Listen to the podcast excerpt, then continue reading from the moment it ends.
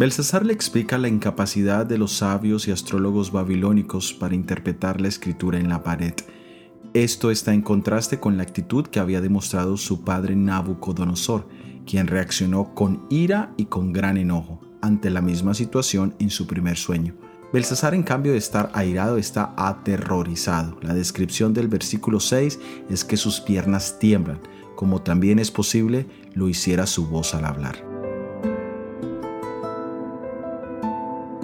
El miedo y la ira son dos emociones humanas. La primera, el miedo, es la anticipación de una amenaza o peligro que produce ansiedad, incertidumbre e inseguridad.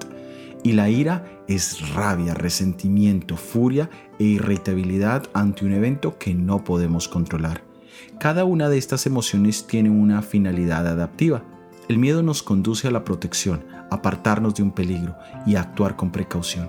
En cambio, la ira nos induce a la destrucción, Aquí entendemos las dos reacciones distintas de Nabucodonosor y Belsasar.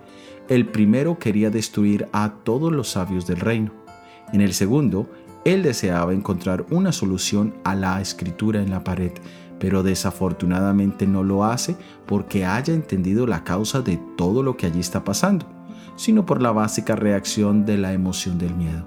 El apóstol San Juan nos dice en 1 de Juan 4:18, en el amor no hay temor sino que el perfecto amor echa fuera el temor, porque el temor lleva en sí castigo, de donde el que teme no ha sido perfeccionado en el amor. El amor de Jesús es el único que puede erradicar la ira y el temor, llenando nuestras vidas de paz. Acepta ese amor. Soy Óscar Oviedo y este es el devocional Daniel en 365 días.